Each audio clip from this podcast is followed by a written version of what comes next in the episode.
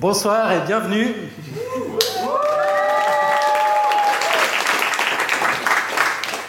Alors au sommaire de ce numéro, Donc plein de dossiers, à commencer par euh, Alan qui va nous parler du cerveau, du coup de foudre et de l'orgasme. euh, David va nous parler d'un nouveau filtre d'amour, voire un nouveau soma. Il va nous parler de l'ocytocine en spray. Pierre euh, nous parlera des phéromones, phéromones palaguaires. Pardon, j'avais raté le, le- le titre. Et donc euh, moi je vais parler des mathématiques, alors pas des mariages tables, je vais parler des mathématiques euh, des mariages euh, dans Australie, dans les tribus aborigènes. Ok, euh, retour de David qui nous parlera du Viagra féminin, on vous avait prévenu. Et Alan, un petit point sur la contraception orale masculine et une réponse au quiz du mois. Voilà, le tout sera entrecoupé d'interventions de notre monsieur loyal, j'ai nommé Nicotup, euh, responsable ce soir de nous informer sur ce que fabriquent nos amis de Strip Science qui sont installés au fond de la salle, euh, qui vont dessiner euh, toute la soirée. On aura. Oui, tu, tu veux déjà intervenir, vas-y. Oui, bah, donc il y aura tout, tout Strip Science qui sont bien nombreux et bien inspirés là déjà ce soir. Alors on a déjà quelques dessins parce qu'il y a eu quelques problèmes techniques pour ceux qui sont en live, ils ne sont pas au courant.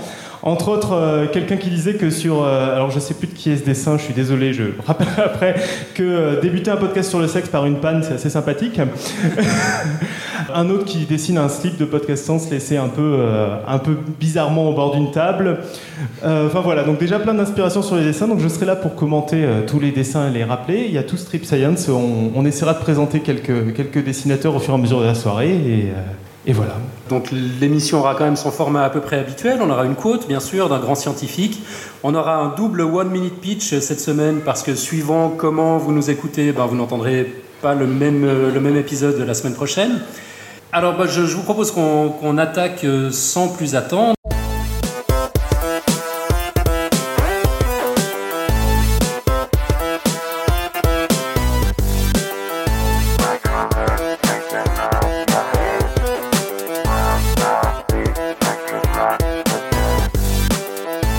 Mon dossier s'appelle La chimie de l'amour. Ah l'amour. Ben, Le, sujet interroge depuis toujours les poètes, les peintres, les écrivains, cinéastes, chansonniers, les artistes en général. Mais la science, qu'est- qu'est-ce qu'elle en dit? Le phénomène va-t-il perdre de sa magie si on l'examine avec euh, sérieux et rigueur? Pas dit. Comment prendre l'amour à la légère? Après tout, si nous sommes réunis ce soir, c'est que nous sommes tous le fruit d'une lignée ininterrompue de femelles et de mâles qui ont partagé leurs gamètes en s'aimant très très fort d'une manière très spéciale à un moment donné. Et il faut un puissant moteur pour garantir le renouvellement des générations et la pérennité de l'espèce. On s'aime très fort, on aime très fort nos enfants, qui à leur tour trouveront le grand amour, s'aimeront très très fort d'une manière très spéciale aussi, et aimeront leurs enfants, etc. etc. Et chez l'humain moderne, bon, bah, c'est encore un peu plus compliqué. On est capable d'aimer euh, tout aussi fort euh, sans qu'il soit forcément capable euh, sans qu'il soit forcément question de reproduction. Les affaires de cœur. Enfin, de cœur, pas exactement. C'est plutôt dans le cerveau que ça se passe. Et oui, l'amour est une drogue. Si, si vous observez à l'IRM fonctionnel le cerveau de quelqu'un d'amoureux, ben on dirait exactement le cerveau de quelqu'un sous cocaïne. Euh, vous, trouverez des illustrations dans, le dossier quand, il sera en ligne, c'est- assez épatant. En fait, quand on éprouve l'amour-passion, l'air tegmental ventral du sujet, donc du sujet amoureux, euh, cet air est un élément essentiel du système, euh, du circuit de, de la récompense. Cet air tegmental ventral s'emballe et lâche des salves de dopamine et de noradrénaline, activant non seulement le plaisir et le désir, mais anéantissant à la même occasion tout sentiment de tristesse, ce qui aide à se mettre dans l'ambiance. Euh, le sang se charge de cortisol, c'est l'une des hormones du stress, permettant au sujet d'être parfaitement à son affaire, de ne penser à rien d'autre et d'oublier les éventuelles douleurs. Dans le cerveau, toujours, le noyau accumbens lâche sa sauce, si j'ose dire. En rafale, c'est l'ocytocine, l'hormone de l'attachement, de la fidélité, de l'engagement, dont Mathieu nous avait parlé au tout début de Podcast Science et dont David va nous parler dans un instant. L'ocytocine, donc, va non seulement favoriser l'attachement et la confiance, mais également réduire la peur. Et simultanément, le noyau paraventriculaire de l'hypothalamus, j'ai réussi à le, à le placer, balance de la vasopressine, une hormone proche de l'ocytocine, mais aux effets très différents. Elle va agir sur l'attraction, l'excitation sexuelle et réduire l'anxiété. D'ailleurs, c'est marrant, euh, lorsqu'on gave d'ocytocine et de vasopressine des campagnols des prairies, euh, encore célibataires, c'est important, parce que ces petites bêtes sont réputées pour leur monogamie, eh bien, ils dénichent presque instantanément leur compagne, campagne, pour la vie. Et bon, revenons à nos cerveaux humains amoureux et à leur cocktail chimique. On, a pu montrer qu'ils ont un très bas niveau de sérotonine. Euh, c'est marrant, c'est comme chez les personnes souffrant de troubles obsessionnels compulsifs, vous savez, les, fameux TOC qui obligent leurs victimes à se laver les mains 14 fois ou à s'assurer 18 fois que la porte d'entrée est bien fermée à clé. Eh bien, cette, cette quasi-absence de sérotonine favorise les comportements hardis et les pensées obsessionnelles. Quand on est vraiment amoureux, en fait, ça occupe toutes nos pensées.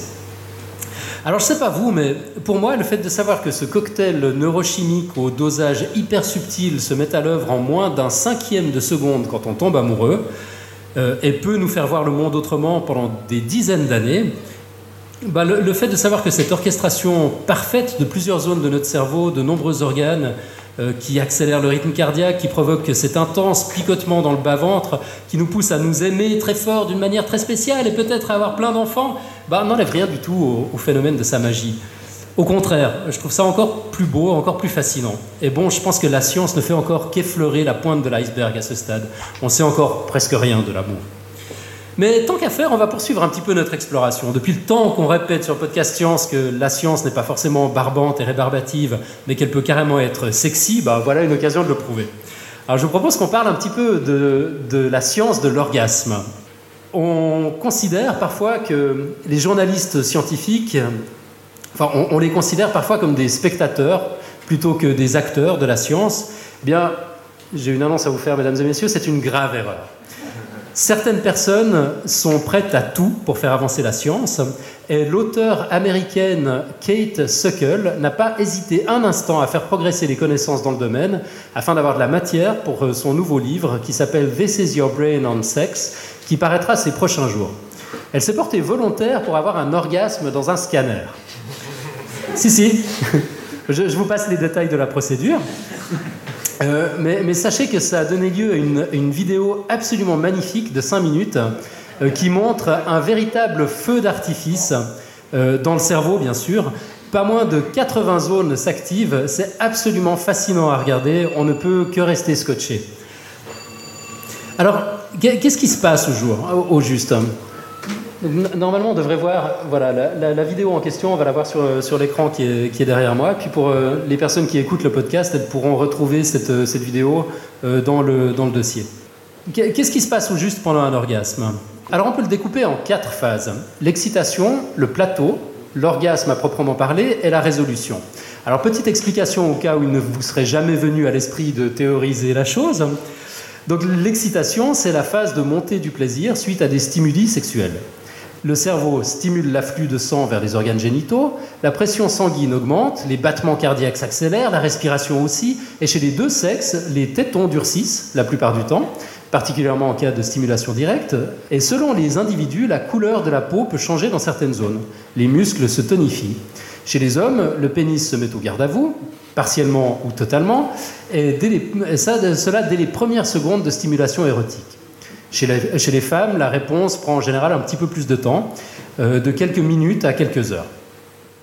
Le clitoris, les petites lèvres et le vagin gonflent, l'utérus grandit et les parois vaginales commencent à se lubrifier. Pendant la phase de plateau, la plus longue, caractérisée par un niveau d'excitation à peu près constant, un rythme cardiaque et une respiration toujours rapide, la sensibilité des organes génitaux est exacerbée. Le système nerveux est presque complètement mobilisé chez les deux sexes et envoie des signaux de plaisir au cerveau, plus particulièrement au circuit de la récompense, justement, signaux si nombreux qu'ils finiront par produire l'orgasme.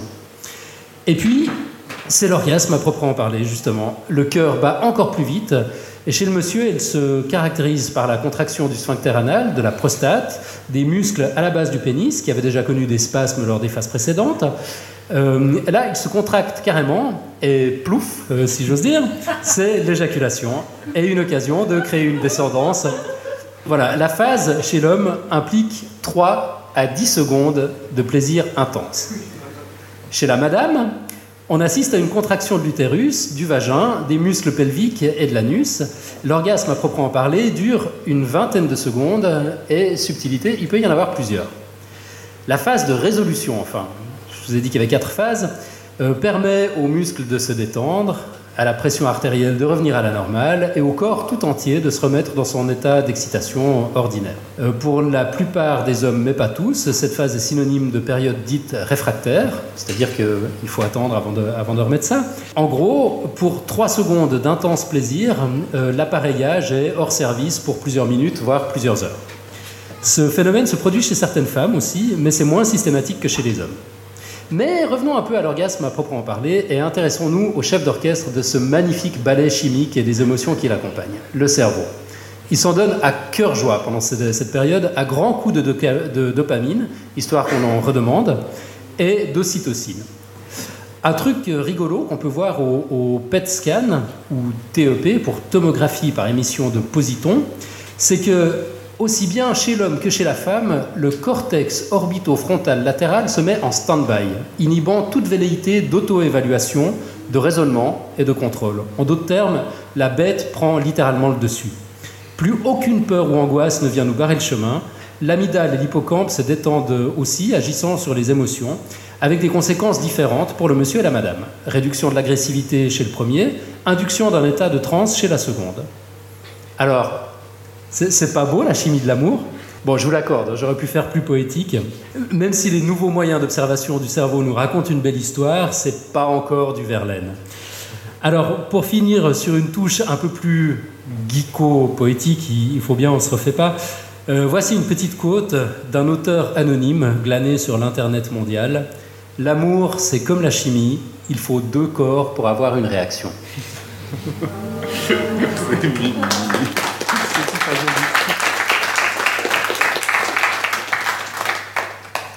Alors je vous propose qu'on prenne des nouvelles du front de Strip Science. Alors il y, a, une inspiration assez euh, impressionnante euh, du côté de Strip Science. Alors déjà pour ceux qui n'étaient pas, qui sont pas en live présents là, il y a eu une expérience sur un ruban de Moebius par Robin qui a inspiré plusieurs dessinateurs. On a Cam qui se demandé si le ruban de Moebius n'était pas une position du Kama Sutra. On a Philippe qui, qui imaginait la capote de Moebius en se demandant un peu comment ça pouvait être enfilé. Le slip de Moebius avait déjà été inventé. Alors il paraît que le slip de Moebius a été inventé. Euh, du côté de Arnaud Raphaëlian, il y, a, une proposition pour faire un orgasme très scientifiquement avec une décharge de 200 000 volts. Donc à vérifier, c'est très scientifique.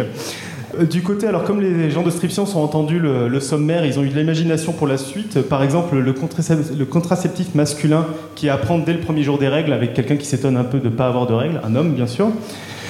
Euh, ensuite, Arnaud Raphaëlian qui imagine un scientifique qui... ah, c'est Steph excuse-moi. Donc c'est Steph qui imagine un. Steph qui imagine un. Steph aussi le, premier, qui imagine un scientifique un peu fou qui est en train de fabriquer un fil d'amour et quelqu'un qui lui dit à côté euh, plutôt que passer ta vie chez toi à imaginer un fil d'amour, tu pourras avoir une vie sociale. Et enfin, Cam, qui pourtant est une fille, demande si le Viagra féminin n'est pas la carte bleue. Et alors pour finir, un, dernier dessin qui vient d'arriver, c'est euh, Fip qui dessine deux personnes, euh, deux personnes au lit. Le premier dit à sa femme et la paroi, vaginale s'humidifie. Et l'autre dit Toi, tu sais parler aux femmes. et du coup, bah, on va aller voir Fip justement. Alors, je vais te demander de t'approcher un peu parce qu'en fait, je, suis filaire aujourd'hui. Donc, bonjour Fip. Bonjour. Et alors, euh, bah, tu peux nous dire déjà quel est ton blog? C'est pas vraiment un blog, en fait, c'est un webcomics que, que j'ai. Donc, euh, c'est une bande dessinée que je publie en fait depuis 2001, euh, qui était au tout début en photomontage et qui est passée en dessin au fil du temps. Je, trouvais que le changer de média euh, faisait plutôt du bien. C'est publié quotidiennement du lundi au vendredi depuis 2001. Donc. D'accord, et qui traite de lapins, c'est ça? Entre autres. Ça traite un petit peu de tout, ça traite beaucoup d'histoires de bureau, d'amour aussi. Il y a d'énormes histoires d'amour des histoires d'amour avec d'énormes organes, des trucs totalement absurdes aussi à certains moments. Ça, traite un petit peu de tout. D'accord. Et pour finir, FIP, pourquoi? Ah ben parce qu'en vrai, je m'appelle Philippe, mais c'est trop long, comme c'est beaucoup trop long à prononcer, j'ai utilisé FIP. C'était vachement plus simple. D'accord, merci. Euh, voilà, juste peut-être deux mots sur, euh, sur qui est présent euh, du côté de Strip Science, vu que j'ai pas pu le dire tout à l'heure. Donc ce soir, on a Lucille qui a un blog qui s'appelle Fumétomatique, si je ne me suis pas trompé de prononciation. On a Mel qui est aussi Noodly Brain sur Twitter. On a Fip, donc qu'on vient d'entendre. Arnaud Raphaëlian. On a Seth. On a Sébastien Fagot. On a Guillaume Lebrun, si je dis pas de conneries. On a Belzaram et on a Cam, donc, dont j'ai présenté quelques dessins. Et je repasse la parole à Podcast Science.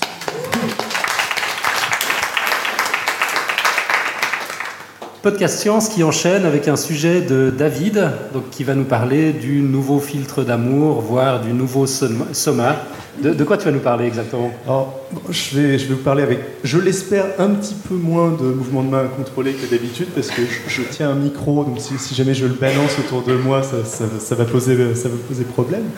D'une thématique qui était euh, impossible de ne pas aborder euh, en faisant un sujet sur euh, la chimie de l'amour une thématique que tu as déjà un petit peu abordée, à savoir l'ocytocine, l'ocytocine, présentée souvent comme étant l'hormone de l'amour. Alors qu'est-ce que c'est que cette hormone? Eh bien, physiologiquement, elle est fabriquée par l'hypothalamus, sécrétée par l'hypophyse, c'est plus précisément une neurohormone, euh, c'est-à-dire un messager physique, un messager chimique produit par un neurone et qui agit comme une hormone. Mais ce qui nous intéresse ici, ce sont surtout les effets de l'oxytocine. Alors, elle est entre autres sécrétée lors de l'accouchement où elle aide au déclenchement des contractions de l'utérus et à l'éjection du placenta. De même, elle joue un rôle lors de l'allaitement et contribuerait à renforcer le lien entre euh, la mère et l'enfant. Euh, mais tout cela est, je pense, assez loin de ce que vous entendiez euh, lorsque je, parlais d'hormones de l'amour. Venons-en donc au fait et découvrons ensemble pourquoi est-ce qu'elle suscite tant d'enthousiasme dans certaines communautés. Déjà, sa production est déclenchée, entre autres, par euh, l'activité sexuelle, ainsi que par beaucoup d'autres choses, d'ailleurs, qui incluent le massage, la danse et, même la prière. Par ailleurs, elle jouerait un rôle de désinhibiteur et favoriserait les comportements altruistes et l'empathie. Euh, Alan vous en a déjà parlé tout à l'heure. Euh, cela a été démontré par un nombre important d'expériences autour de la générosité, comme par exemple donner une somme d'argent à un groupe de volontaires, puis les laisser choisir le montant qu'ils souhaitaient céder à un partenaire. Celui-ci reçoit alors une somme multiple du don initial de son camarade et peut ensuite choisir ou non d'en restituer une partie sur les mêmes modalités à son bienfaiteur. Le jeu n'est pas réitéré, donc il n'y a pas d'intérêt à établir une, confiance avec son, partenaire, et néanmoins, les volontaires ayant consommé de l'oxytocine ont tendance à se montrer davantage généreux que ceux qui ont, euh, pris un, placebo. Il y a eu ensuite pas mal de d'autres expériences que je ne vais pas détailler ici, on n'aurait pas le temps. Elles ont entre autres montré que cette neurohormone favoriserait donc euh, la, fidélité et euh, le euh, neuroéconomiste Paul Zach en a même fait la, la, molécule de la morale dans un tech talk particulièrement dithyrambique sur les effets de l'oxytocine. Certaines études montraient euh, euh, aussi que la quantité d'oxytocine est moindre chez les altruistes, euh, chez les autistes, pardon, pas au contraire, désolé. et certaines personnes souffrant de pathologies psychologiques avaient aussi moins de un taux d'oxytocine plus faible dans leur sang. Donc ces partisans ont suggéré qu'elle pourrait être utilisée pour le traitement de ces pathologies, donc de l'autisme, et la prévention des tentatives de suicide. Si jamais on ajoute qu'elle favoriserait l'orgasme, ça irait dans ce sens-là, et qu'il est possible de la, synthétiser, donc de la consommer, euh, on se retrouve euh, à ce stade face à quelque chose qui ressemble beaucoup au soma du meilleur des mondes, le soma étant la drogue utilisée pour maintenir la cohésion sociale euh, dans la contre-utopie d'Aldous Huxley. Et puisqu'on aborde la question de la prise ou des traitements par oxytocine, signalons qu'elle peut être consommée de, plusieurs manières, principalement de deux manières. On donne, on donne parfois par injection aux femmes pour faciliter l'accouchement et l'éjection du placenta, mais la prise d'oxytocine par injection ne permet pas d'obtenir les effets psychologiques dont j'ai parlé euh, tout à l'heure, à cause de ce que l'on appelle la barrière hémato-encéphalique, qui empêche le sang et le système nerveux de communiquer trop étroitement. En effet, les capillaires de notre cerveau, les veines euh, qui euh, se trouvent au contact de notre cerveau, sont quelque peu exotiques, car les cellules endothéliales qui les composent leur paroi interne et la paroi interne de tous les vaisseaux sanguins, ils sont légèrement différentes, plus serrées qu'ailleurs, et elles agissent comme un filtre qui ne permet pas, entre autres, le passage de l'oxytocine et de pas mal d'autres choses. Euh, dans le cadre d'expériences euh, sur ces effets psychologiques, elle est donc consommée plutôt en spray nasal. Mais maintenant que je vous ai vendu ce, ce produit, il est temps de très fortement relativiser tout ça. D'abord, les effets psychologiques de l'ocytocine varient fortement d'un individu à l'autre. Elle servirait de désinhibiteur, par exemple, uniquement pour les personnes les plus timides. Par ailleurs, l'oxytocine est dégradée dans le sang en à peine 3 minutes et ses effets ne dépassent pas les 90 minutes, même dans une vision maximaliste. On est donc très loin du soma du, euh, meilleur des mondes euh, et l'on peut fortement douter de l'utilité pratique de la chose en termes de prévention des tentatives de suicide, euh, à moins vraiment que les gens soient, OK pour se faire un shoot juste avant de faire leur tentative, ce qui semble pas forcément être dans Il faut être bien organisé. Oui, voilà. Il faut préparer le contre-plan. euh, bon, bref. Néanmoins, on peut éventuellement imaginer des espèces de somas de cytosine où il serait possible d'en inhaler de manière continue. Je sais pas, ça pourrait peut-être donner des trucs, euh, des trucs sympathiques. Euh, mais à ce stade, vous vous demandez sans doute aussi quel est l'intérêt évolutif de cette molécule. N'est-il pas contre-productif de produire une hormone qui nous rend davantage généreux? Alors, c'est un peu, euh, l'objection est un peu résolue euh, par les conditions de déclenchement de la production de cytosine, c'est-à-dire que l'activité sexuelle et l'allaitement sont des euh, situations où la propagation de nos gènes passe par une certaine, disons, générosité vis-à-vis des personnes environnantes, mais un second point permet peut-être de régler définitivement cette question. Certaines études montrent en effet que si l'ocytocine renforce dans une certaine mesure la générosité au sein du groupe de personnes euh, connues, elle augmenterait similairement l'agressivité envers les individus extérieurs au groupe. On se retrouve du coup avec quelque chose d'assez différent, avec de l'ocytocine favorisant la cohésion de groupe et la communication dans une logique tout à fait compatible avec la sélection de groupe, et non avec une hormone miracle de l'amour et de la morale. Euh, mais pour conclure, désinhibition, augmentation de la générosité et de l'agressivité, pour faire le lien avec l'édition précédente de notre live en public, euh, ici même à l'espace Pierre-Gilles de Gênes, les effets de l'ocytocine ne se rapprocheraient-ils pas un petit peu au final de ceux de quelques verres de vin? Et c'est là-dessus que je vais terminer et rendre la parole à Nico qui va donner des nouvelles de Strip Science. Euh, ouais, ouais, des nouvelles de Strip Science. Alors, il y a une production assez incroyable. Euh, je crois que je les ai tous euh, répertoriés. Donc, il y a d'abord Belzaram qui, euh, qui dit que si l'amour est une drogue, il est en manque. Enfin, c'est son personnage. Après, euh, donc toujours dans, l'optique, euh, le, le, cer- le cerveau est une drogue. euh, Mel trouve que c'est un peu un, un tue-l'amour d'avoir une explication aussi scientifique euh, de l'amour. Il y a Guillaume qui imagine le mariage comme une algèbre avec, sous forme d'un dé, un peu ces dés avec lesquels on a joué, où on a euh, la chèvre du voisin, votre femme, votre main. Euh, après, il y, a Lucille qui imagine un mariage uni par les liens de la vasopérine. Ensuite, Cam qui a enfin réglé les querelles de couple en disant Je tiens plus longtemps que toi, c'est scientifique, 20 secondes contre 3 secondes. Kip qui, euh, où il y a un personnage qui demande à l'autre Mais où tu vas avec ce bidon d'oxytocine? Et enfin, Arnaud Raphaëlian, cette fois-ci le, vrai Arnaud Raphaëlian, contrairement à mes erreurs tout à l'heure, qui euh, imagine quelqu'un chez le boucher qui est en train de dire qu'il hésite entre le cœur et la cervelle euh, pour baiser. et euh, bah, quitte à aller voir des dessinateurs, je vais aller voir.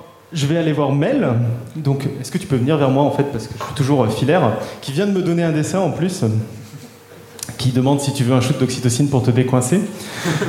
Non, mais en fait, c'est. donc, il y a un mec qui est en train de peloter une nana, puis elle lui dit arrête de suite, genre, j'ai pas envie. Puis il lui fait ouais, ouais est-ce que tu voudrais pas un shoot d'ocytocine pour te décoincer un petit peu? Parce qu'on a parlé justement tout à l'heure du fait que ça pouvait euh, justement stimuler certaines envies. Et donc, euh, bah ouais, je vais te prendre un peu d'oxytocine.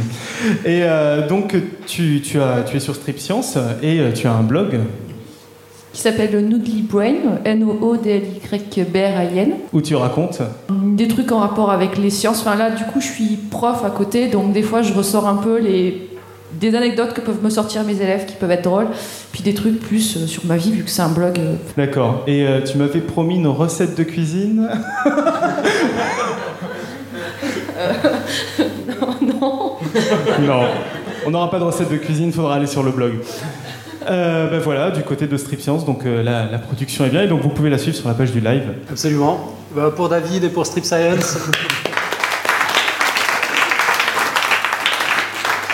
Et on enchaîne avec euh, Pierre Kerner. Son sujet s'intitule Phéromone, pas la guerre.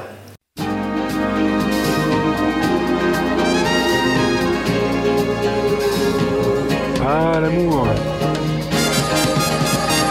L'amour et ses moments magiques Ce moment où la femelle mente religieuse, affamée après ses rapports sexuels, dévore la tête de son partenaire.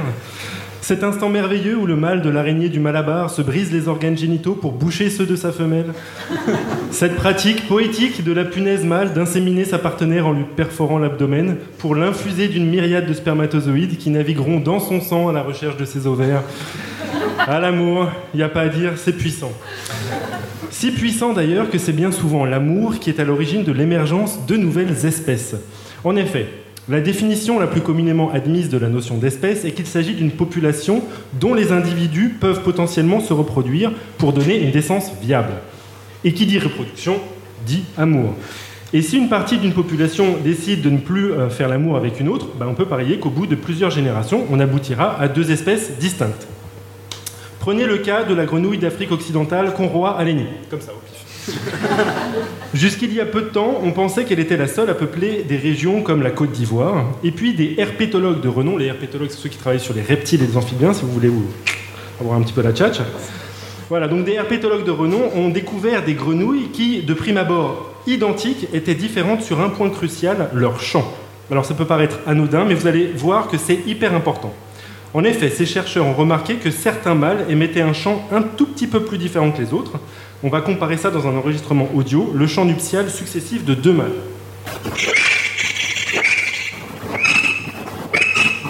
Parfait.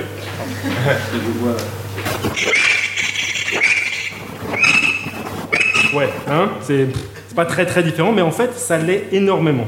Et parce qu'après une batterie de tests génétiques, ces chercheurs ont d'ailleurs confirmé que chaque population, avec son champ spécifique, correspondait en réalité à une espèce différente. La première garde le nom de Conroa aleni et la seconde porte le nom temporaire de Conroa sp. Et il est très probable que si ces populations se sont scindées en deux espèces, ce soit justement à cause de cette histoire de sérénade. Alors imaginons-nous par exemple dans la peau gluante d'une femelle Conroa aleni. Soudain, un mâle de notre espèce nous fait la cour. Transposé en musique des années 80, ça nous donne ça.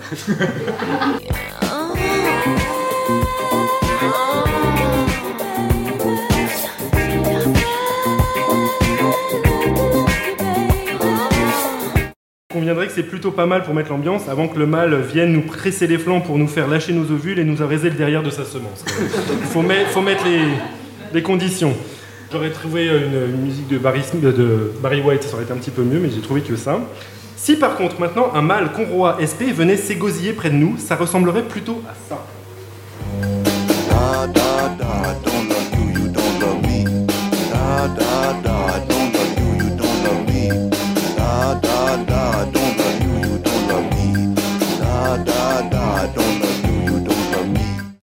C'est- pas top. Hein. Niveau sex appeal, va falloir repasser. Eh bien, pas pour le monde, parce que pour Madame Conroy SP, elle, eh bien, elle kiffe ce coassement rock. Elle le préfère, comme on dit, tous les goûts sont dans la nature. Alors, je tourne ma page. Euh, voilà donc un bel exemple du phénomène de spéciation, c'est-à-dire de la scission de deux espèces à partir d'une seule, très probablement causée par une histoire de séduction. Pour faire plus scientifique et carrément moins sexy, on peut parler d'un isolement reproductif sympatrique. Voilà, c'est ce qu'on dit. Cela signifie pour le commun des mortels que juste uniquement parce qu'elles ne se kiffent pas, ces espèces, enfin ces, populations se reproduisent plus ensemble, alors que ces grenouilles quasi identiques vivent sur le même territoire. Elles se sont finalement séparées en deux espèces. Mais moi, je me pose quand même une question. Bah, comment ça a commencé tout ce bazar? Est-ce que ce sont certains mâles qui sont mis à chanter faux? Est-ce que ce sont certaines femelles qui ont commencé à faire la, la fine oreille? Bah, Il semblerait que dans un cas comme dans l'autre, la variation mène à une impasse. Je m'explique. On a l'impression que dès qu'un individu essaye de faire l'original en termes de technique de drague, par exemple se mettre un slip sur la tête, ça va pas marcher. Il risque de pas choper et donc de condamner ses possibilités de transmettre ses gènes. Dans cette histoire, le mystère n'est pas résolu et on en est toujours à chercher qui, du mâle ou de la femelle, a commencé à mettre le souk. Sans définitivement permettre de résoudre le dilemme, on peut trouver des éléments de réponse avec un autre exemple chez les guêpes parasitaires. Alors, J'adore les parasites. Les guêpes parasitaires, c'est un peu mon dada. Pourquoi prendre des guêpes parasitaires pour investiguer la question plutôt que rester avec nos euh, exotiques grenouilles? Je sais pas pourquoi je t'ai montré, Robin. Eh bien, c'est parce que ces insectes ont un moyen de communication sexuelle très pratique à étudier, les phéromones. Les phéromones, c'est quoi? Ce sont des subst- substances chimiques volatiles avec une composition bien spécifique et qui permettent à certains animaux ou plantes de communiquer et notamment d'attirer ses partenaires sexuels. Alors l'avantage avec les phéromones par rapport au champ, c'est qu'il s'agit de molécules dont on peut déterminer très précisément la composition. C'est comme ça qu'on en revient avec l'exposition chimie. hein. J'ai quand même trouvé un, lien. Prenez les guêpes parasitaires du genre Nasonia. Pour se reproduire, les mâles attirent les femelles en émettant un cocktail de deux phéromones. Le 4R5S5-hydroxy-4 décanolide et le 4-méthylquinazoline. Alors on va contracter entre, en RS et MQ pour pas trop compliquer l'affaire et je vais demander à mes fidèles podcasteurs de chanter.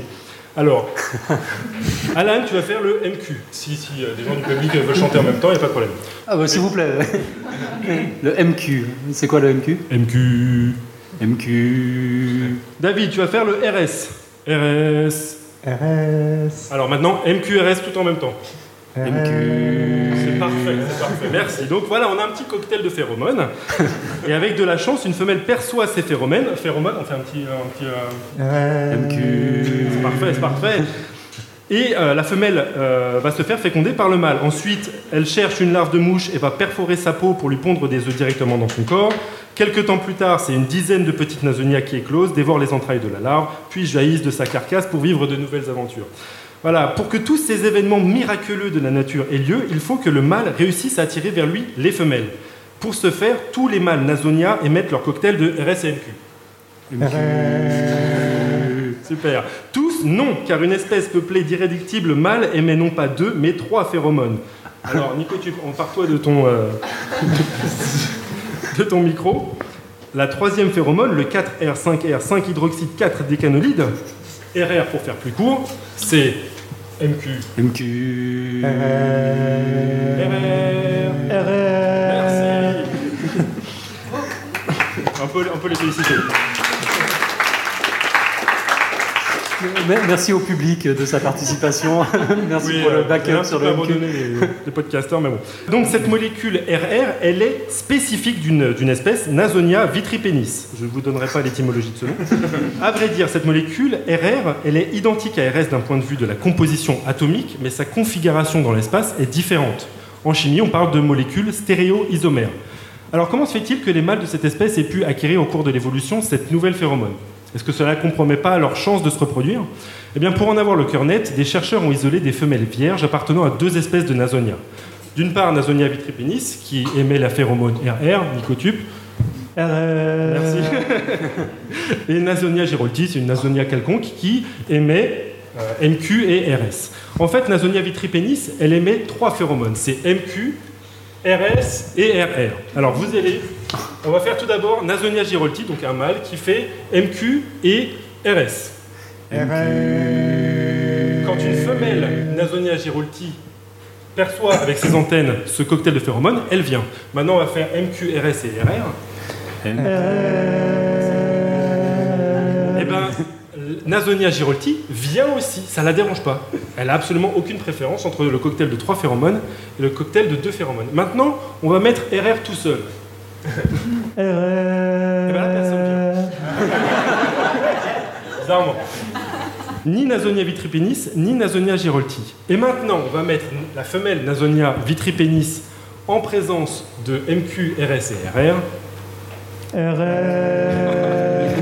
Franchement, c'était mal fait. Pardon. Encore un, un- un petit coup, MQ, RS et RR, j'aime bien vous torturer.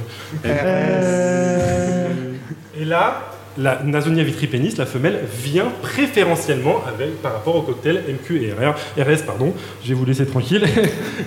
Alors, qu'est-ce que ces résultats laissent supposer? Eh bien, pour répondre à notre question du champ et de l'oreille, ou bien de la phéromone et de l'antenne, il est probable qu'ici, la phéromone se soit modifiée avant l'altération de la perception à cette phéromone.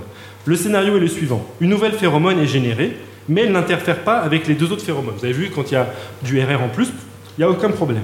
Et elle est assez proche en structure pour que, par la suite, de nouveaux récepteurs spécifiques à cette molécule RR évoluent facilement chez les femelles pour s'en accommoder.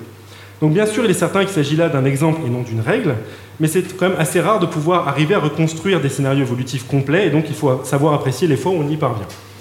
Mais, comme je vous le disais, c'est très puissant l'amour, mais parfois, moi ce que je me demande, c'est est-ce que la phéromone peut être plus puissante que l'amour? Eh bien, les orchidées ont certainement intérêt à, ce que ce soit. En effet, bon nombre d'entre elles dépendent d'insectes pollinisateurs pour pouvoir se reproduire. Le principe étant qu'elles doivent disséminer leur pollen d'une fleur à l'autre. La plupart des plantes offrent une récompense, comme du nectar, pour attirer les insectes pollinisateurs, mais un groupe d'orchidées européennes, les Ophrys, réalise plutôt de la publicité aguicheuse et mensongère. La cible, les mâles en rut.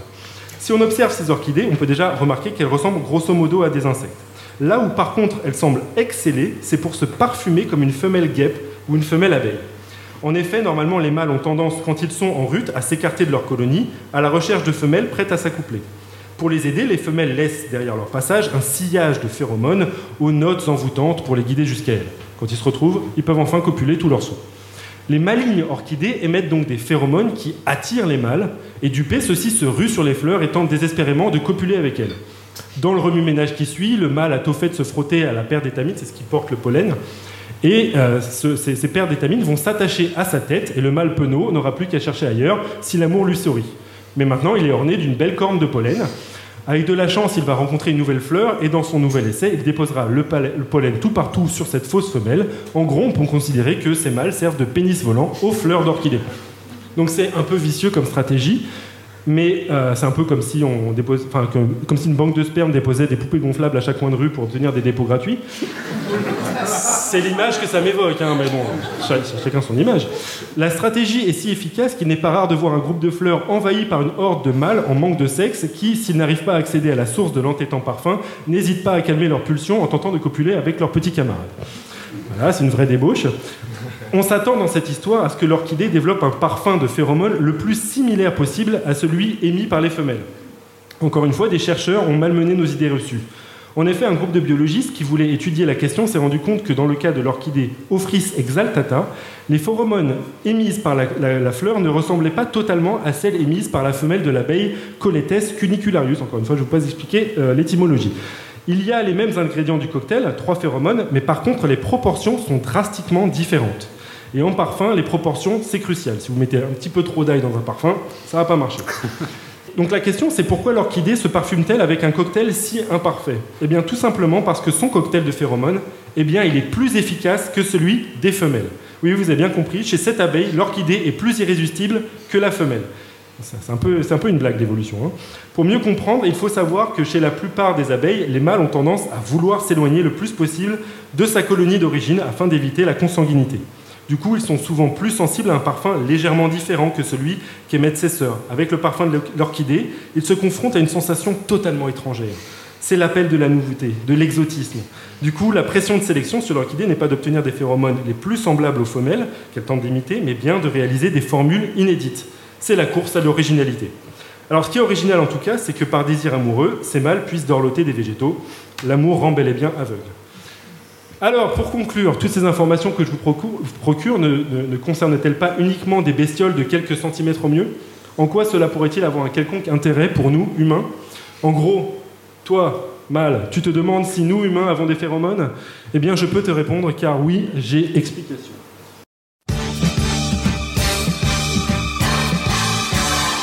Si tu veux, mon gaillard, lâcher tes phéromones afin de t'attirer les faveurs de Simone, il paraît que tes poils garnissant tes aisselles et qui fleurent moins bon que la laine de Marcel seraient totalement imbibés de substances qui démultiplieraient ainsi ton attirance. Seulement, il y a un problème essentiel. Pour décoder l'odeur, il faut le matériel.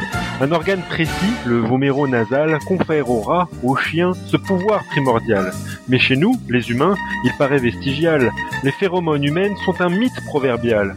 Pour conquérir un cœur, tu vas devoir séduire. Oublie donc tes pratiques qui la poussent à s'enfuir et célèbre plutôt la nature bienveillante qui t'ôte le besoin de renifler ses fientes.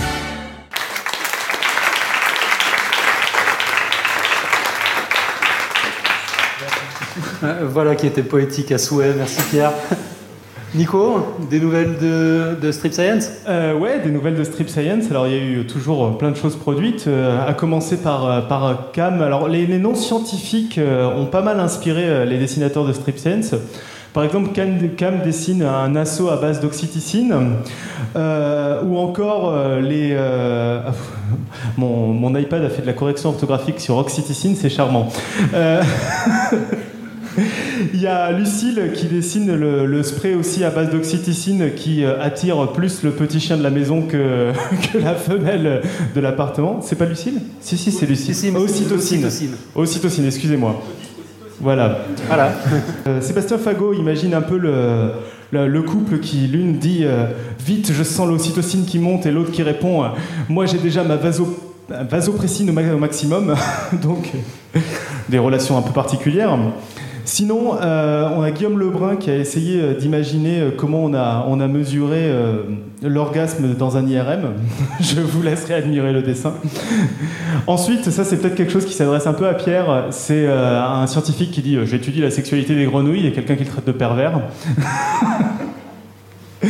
Euh, par euh, Belzaram. Euh, ensuite, Lucille qui, qui précise que ces méthodes un peu bizarres à base de RR, caca sont démodées, maintenant les femelles veulent du rock. Et ensuite, Cam qui, qui dessinait deux podcasteurs en train de faire leur cri, leur cri et qui disait mais quel beau gosse.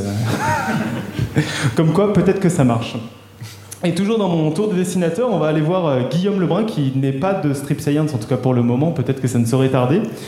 Euh, ben, bonjour euh, Guillaume, alors euh, est-ce que tu as un blog comme Alors tout à fait, c'est Gleb Création, G-L-E-B et création juste derrière.fr. Et je poste toutes, mes images, également mon, mon podcast, Paristopod, que je vous invite à aller écouter le temps que je fasse le numéro 3, que j'attends depuis décembre.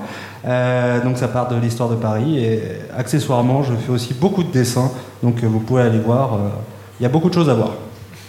Ben euh, voilà, du coup euh, je n'ai même plus besoin de poser de questions, tout a été précisé. Ouais, magnifique. C'est le même Guillaume Lebrun qu'on a entendu dans l'épisode 42 qui nous avait parlé des extrémophiles. Et puis, tu peux peut-être nous préciser pour Paristopode comment ça s'écrit pour les auditeurs qui ont rien sous les yeux? P-A-R-I-H-I-S-T-O, Voilà. Merci beaucoup. Paris, Histoire, Podcast. Ok, c'est tout bon. Merci Parfait. beaucoup. Et bravo au dessinateur. Votre inspiration est épatante.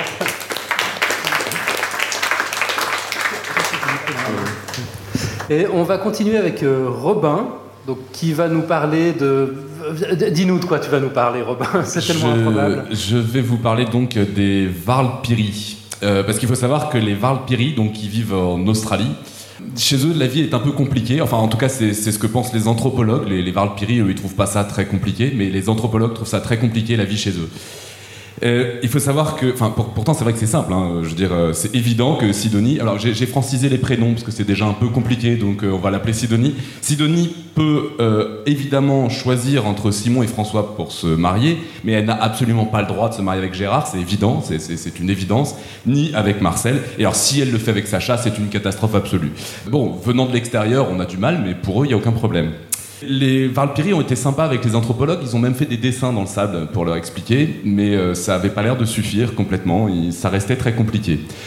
Heureusement pour les anthropologues, il y en a un qui a croisé un mathématicien. On ne le répétera jamais assez, ça peut toujours servir d'avoir un mathématicien dans l'entourage, ça résout beaucoup de problèmes. Et donc, euh, il y a l'exemple a priori le plus, le plus flagrant, disons, euh, c'est Claude Lévi-Strauss, quand même, qui, a priori, je ne l'ai pas connu personnellement, mais qui n'était pas un imbécile, je crois, euh, qui avait vraiment du mal et qui a croisé André Weil. Alors, André Weil, a priori, est moins connu du grand public, c'est une erreur, c'est un très grand mathématicien. Et ils ont discuté ensemble. Et donc Claude Lévi-Strauss euh, lui a parlé de ces histoires de Valpiri en disant je, comprends rien. Le réflexe d'un matheux quand on lui parle de ce genre de problème, c'est de penser algèbre. Je précise pour ceux qui n'ont pas fait de maths depuis l'école euh, que l'algèbre c'est pas juste euh, résoudre des équations ou juste un truc auquel on comprend rien. L'algèbre en fait pour un matheux c'est plutôt l'étude des structures, des structures, des liens entre les objets. On essaye de voir comment deux choses qui fonctionnent a priori, enfin deux groupes d'objets a priori différents fonctionnent quand même de la même façon. Alors c'est assez un peu abstrait, je donne un exemple très simple. Vous prenez un triangle équilatéral. Si vous lui faites faire un tiers de tour, bah, il va être en gros dans la même position. Pour voir qu'il n'est pas dans la même position, vous pouvez numéroter les trois sommets, 1, 2, 3, et on voit juste que 1, 2, 3, ça a bougé, mais on retrouve un triangle exactement dans la même position avec la pointe en l'air, par exemple. Euh, vous pouvez aussi prendre son symétrique. Et donc là, le 1, 2, 3, ça va encore bouger. Enfin, le 1 va pas bouger, le 2 et 3 vont s'échanger. Mais on a toujours le, le- le- même triangle dans la même position. Et donc on peut regarder comme ça toutes les positions possibles de ce triangle. Et puis euh, de voir bah, si je fais euh, une symétrie et une rotation, euh, est-ce que je pourrais pas obtenir directement ça en faisant une seule transformation, des choses comme ça? Bah, ça par exemple, toutes ces transformations et les liens entre elles, c'est exactement la même chose que toutes les transformations et tous les liens que peuvent avoir entre elles, les mélanges de trois cartes. Vous prenez trois cartes, que vous numérotez 1, 2, 3, vous pouvez changer une carte de place, ça revient exactement au même que quand on fait bouger le triangle.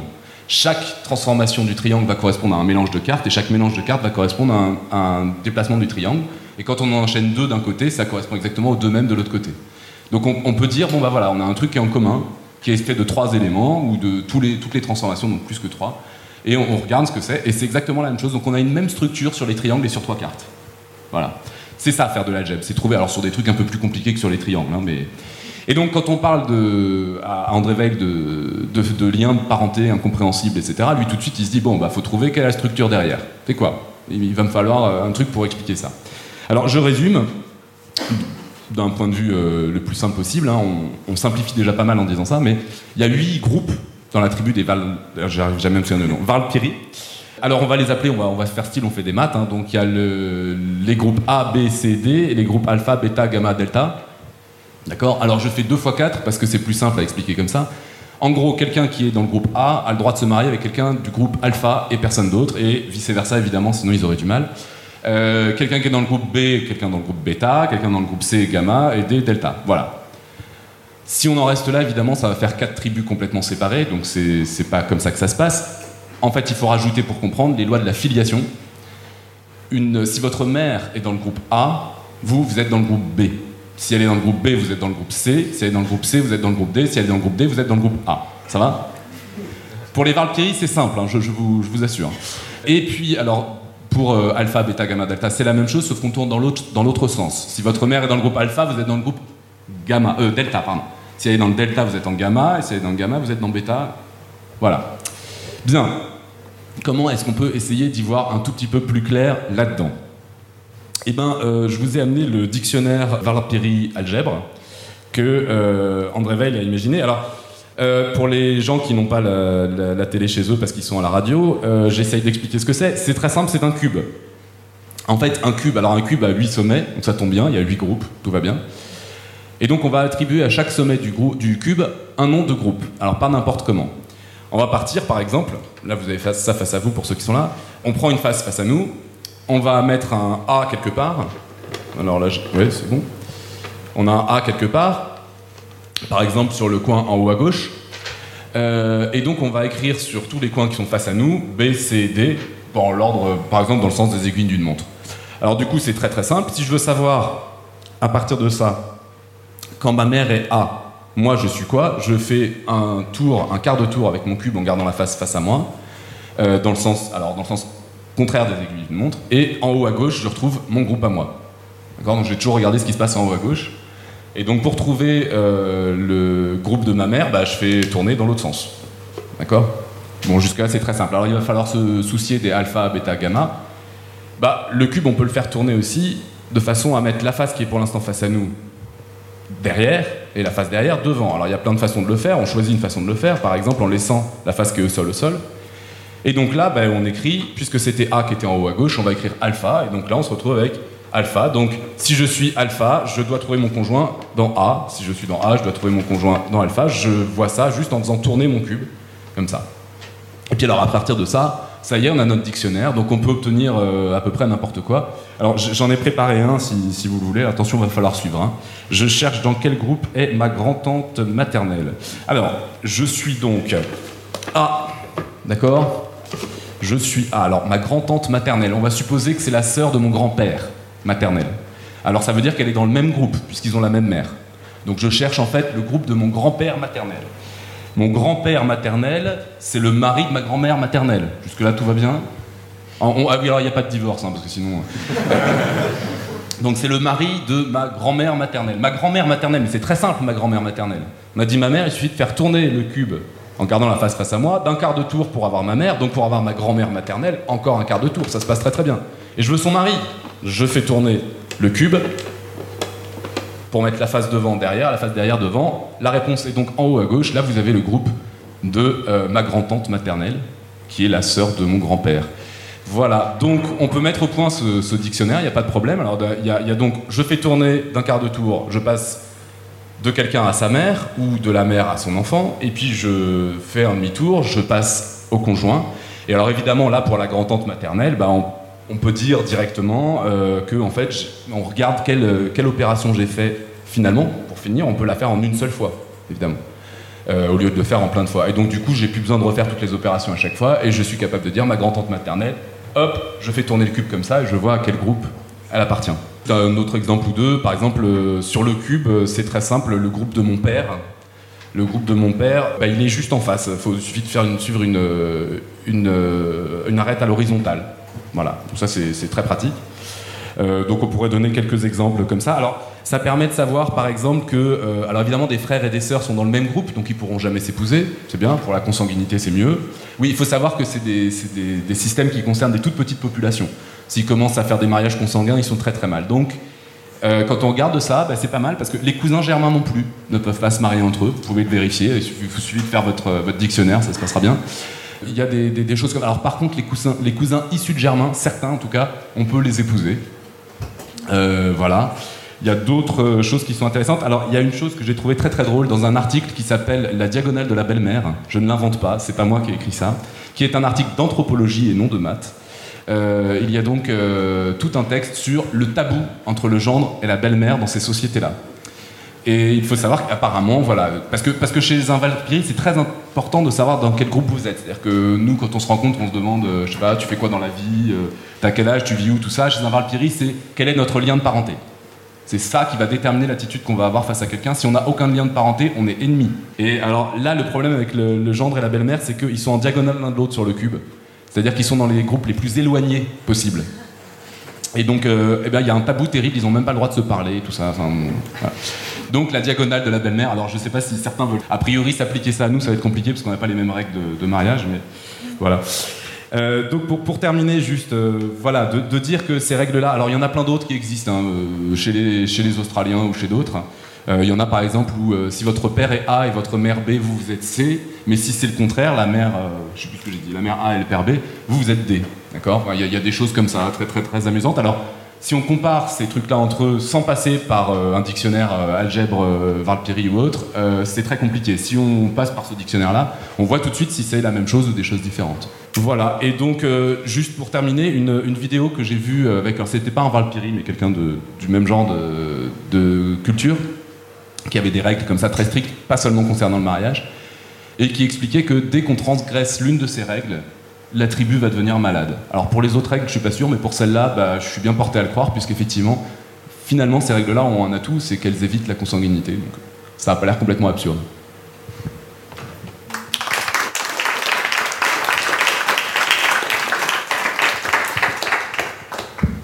Des nouvelles du front? Euh, des nouvelles du front, toujours plein de dessins. Ça y est, le tableau a été une première fois plein, donc on est en train de resserrer les dessins pour que ça rentre. Alors, euh, à commencer par euh, une orchidée qui explique que le meilleur moyen de manipuler, ça reste le sexe. Philippe qui imagine un insecte qui distribue son pollen à des fleurs en chaleur.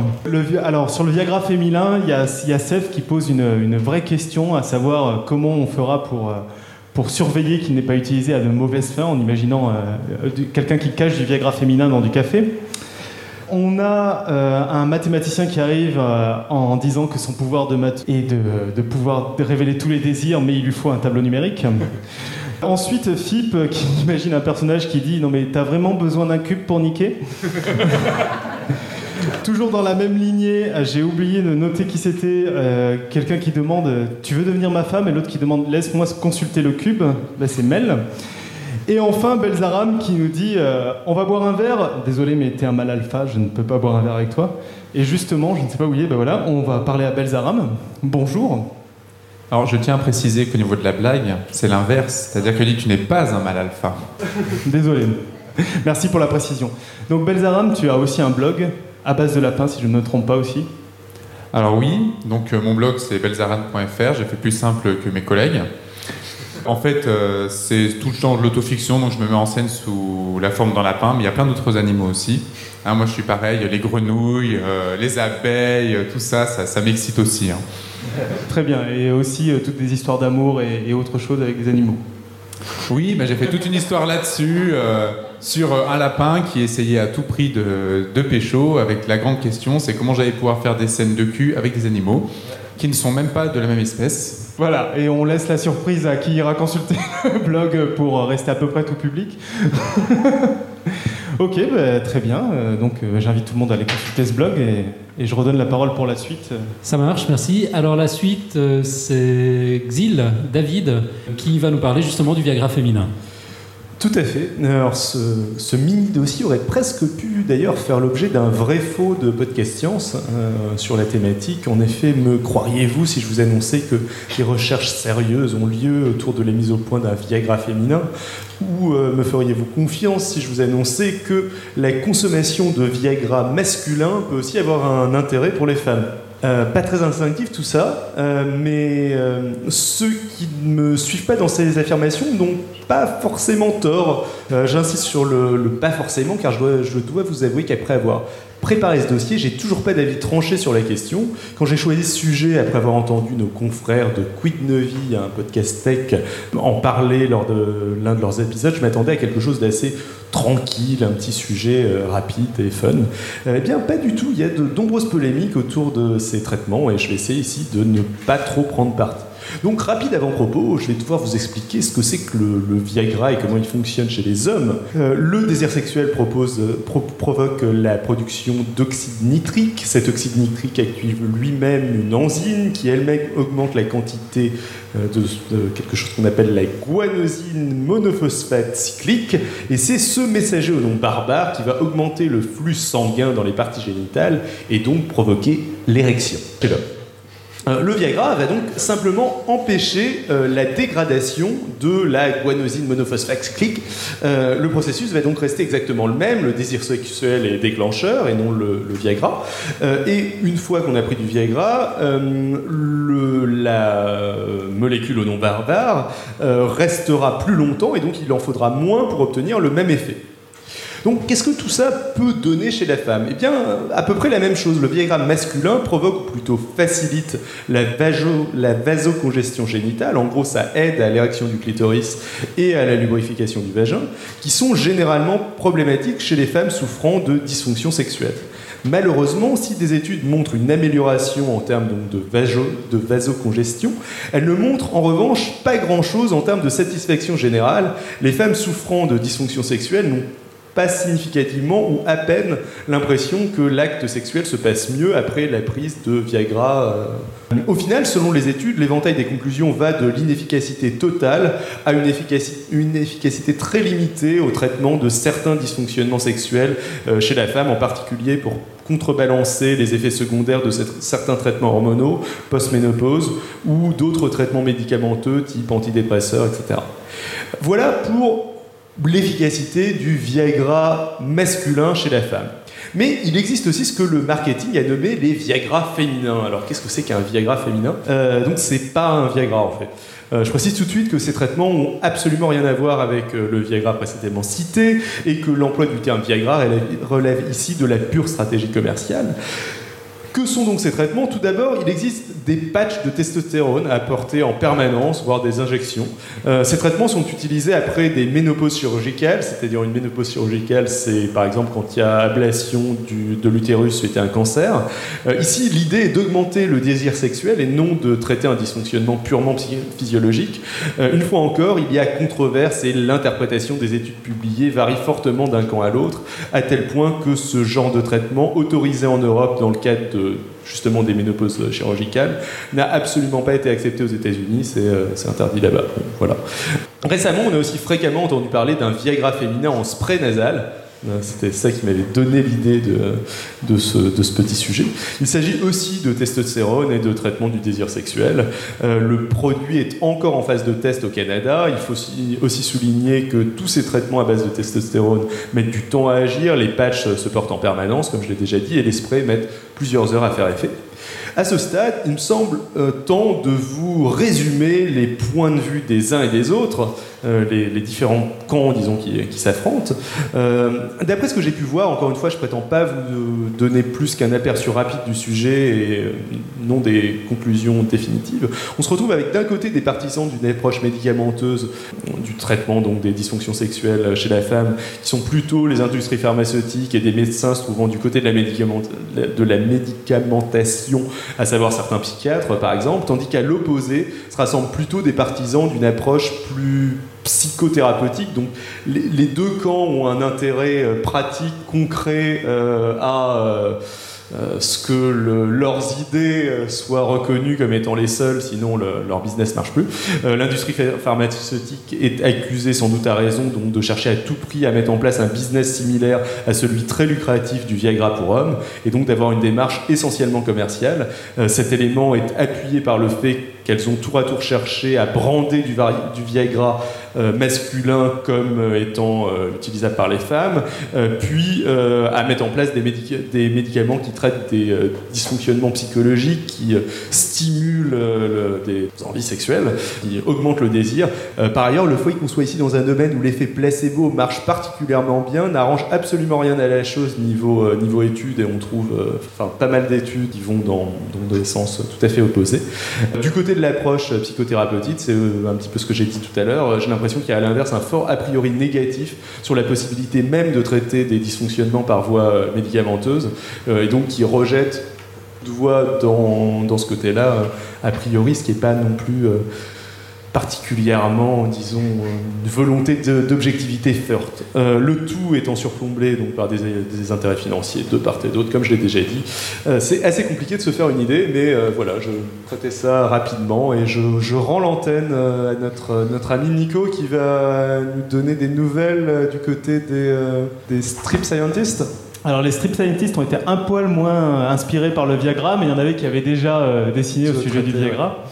On a quand même euh, Lucille qui, euh, qui euh, sur l'épisode plutôt, sur le passage plutôt de mathématiques, qui dit que son défi reste de comprendre un épisode de maths en entier. On a Guillaume qui, qui dessine une fleur, qui regarde un peu ces, ces méthodes aguicheuses qu'on peut voir du côté de Pigalle et qui dit que ces pauvres humains n'ont rien compris. Et enfin, euh, Philippe qui pose la question mais ça sert à quoi le Viagra? Et un autre personnage qui répond ça sert à rien mais je vous mets deux boîtes. et là je vais tout de suite aller voir euh, Lucille, qu'on a déjà entendu dans Podcast Science. euh, quel épisode Ça devait être le numéro 18, mais je suis Voilà, pas tout et qui a fait aussi les illustrations de tous les membres de Podcast Science. Donc bonjour Lucille. Bonjour. Et si je ne m'abuse, tu as lancé un nouveau blog, le euh, premier blog de BD franco-italien. Voilà, le fumet automatique. Donc c'est un laboratoire créatif où je fais des trucs en français et en italien. Voilà. D'accord. Et qui a un compte Twitter mais qui ne sert à rien. Voilà. Voilà, bah, très bien. Donc le fumet automatique euh, qui parle euh, de BD, de sciences, de, de réseaux sociaux aussi. Ma grande bataille. Et, euh, et voilà, et de l'Italie aussi, parce que accessoirement je vis en Italie. Et elle était de passage ce soir pour Podcast Science. Ouais, elle a fait le déplacement de Gênes. Et elle avait pas du tout envie de parler à ton micro Voilà. en plus. elle fait un gros effort. Je sais pas comment t'as fait pour la convaincre. Merci Lucille. Bravo. J'ai menti. Ah voilà. Merci. Ok, on va continuer avec euh, ben, un, un sujet un peu bizarre. En fait, j'avais pas du tout prévu d'en parler. Euh, Lorsqu'on a annoncé la présente soirée sur Facebook euh, en teasant entre autres sur le Viagra féminin, euh, Chloé, une Facebookonaute, je ne sais pas si elle est là ce soir, non apparemment, euh, nous a demandé avec un petit smiley ironique pourquoi nous ne parlions pas de contraception masculine. Bah, excellente question, ça m'a donné envie de relever le challenge, donc de contraception orale masculine. Euh, on, a énormément entendu parler de contraception orale masculine en 2006, lorsque tous les journaux titraient bientôt un contraceptif masculin, en citant notamment les travaux de Peter Liu de l'Université de Sydney en Australie. Décidément, on parle, on parle beaucoup de l'Australie ce soir. Et depuis, euh, plus rien, jusqu'à l'été 2012, avec les mêmes titres, bientôt un contraceptif masculin, euh, où on citait cette fois les travaux de James Bradner, oncologue à Boston. Alors ces recherches se veulent rassurantes pour les mâles soucieux de leur, vir- de leur virilité, c'est-à-dire que tous les sujets traités avec la nouvelle molécule JQ1, il n'y aura pas besoin de chanter, euh, molécule capable d'inhiber la production de spermatozoïdes sans pour autant perturber la production d'hormones mâles, eh bien tous les sujets donc, ont retrouvé une fertilité absolument intacte après l'arrêt de leur traitement. Bon, les sujets étaient des souris. Il faudra encore quelques années avant que la molécule soit en vente dans les pharmacies. Et vous vous demandez peut-être pourquoi c'est un oncologue, c'est-à-dire un cancérologue, qui a publié cette étude. Eh bien, parce que la molécule, au départ, a été mise au point pour traiter un cancer de l'épiderme. Et il se trouve qu'elle est finalement plus efficace pour ses vertus contraceptives. Tout comme le Viagra avait été mis au point au départ pour traiter les angines de poitrine. C'est ce qu'on appelle des découvertes par sérendipité. C'est très courant dans le domaine pharmaceutique. On se souvient notamment de la chlorpromazine, issue de la recherche en antihistaminique, écartée car trop sédative, et dont on a failli passer à côté des effets antipsychotiques. Idem pour le Botox. Au départ, c'est un poison, 40 millions de fois plus toxique que le cyanure. Euh, ou encore euh, la bupropion, commercialisée sous la marque, euh, alors je ne sais pas si on dit Ziban ou Ziban, enfin c'est le truc pour euh, arrêter de fumer. Ziban, merci. Euh, donc c'était un antidépresseur au départ, mais qui s'est révélé beaucoup plus efficace euh, en tant qu'assistance pour, euh, pour arrêter la clope. Bon, je m'égare. On parlait de contraception orale masculine. Alors son usage généralisé serait super intéressant dans la mesure où la responsabilité de la contraception ne reposerait plus que sur les femmes. Mais à ce stade de la recherche, il y a encore du boulot. De fait, elle repose toujours sur les femmes et éventuellement sur quelques souris. À croire que les hommes ne sont pas du tout pressés. Je parierais que les hommes sont au fond morts de trouille.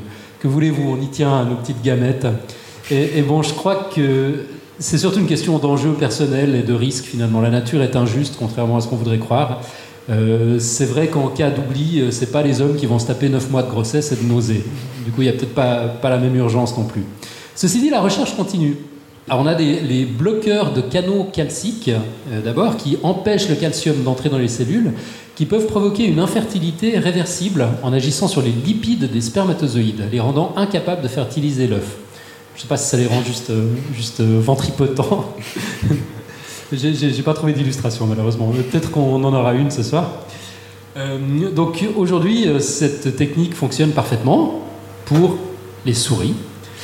Sinon, un composite qui interfère avec les circuits de la vitamine A a pu rendre des mâles stériles sans affecter leur libido.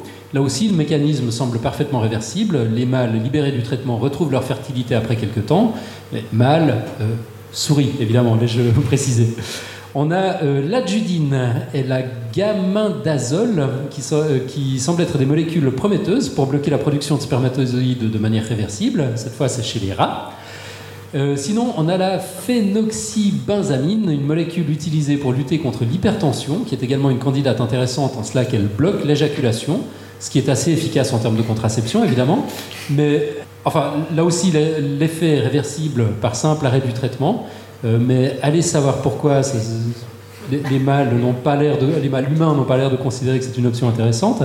On a la silodosine, c'est une molécule utilisée dans le traitement de l'hypertrophie bénigne de la prostate, qui elle bloque complètement l'éjaculation sans ôter la sensation d'orgasme. Et là, pour une fois, on ne parle pas de rats, euh, mais de bons hommes bien humains. Euh, mais là aussi, ils ont plutôt l'air de considérer ça comme un problème. Euh, D'autres méthodes, enfin, comme l'utilisation de certains anabolisants, réduisent le nombre de spermatozoïdes, euh, mais en général pas sans effet secondaire. Bref, tout ça pour dire que ça bouge bien dans ce domaine. Bon, c'est- pas parce qu'une méthode marche sur des souris qu'elle marche forcément sur les humains. D'ailleurs, c'est le cas de la miglustat, par exemple, un médicament qui semble être très prometteur, qui sert à traiter des maladies rares et qui a un effet contraceptif sur certaines souris mâles. Bah, il se trouve qu'on s'est rendu compte qu'il n'y avait aucun effet contraceptif sur d'autres mammifères et les recherches ont dû être abandonnées.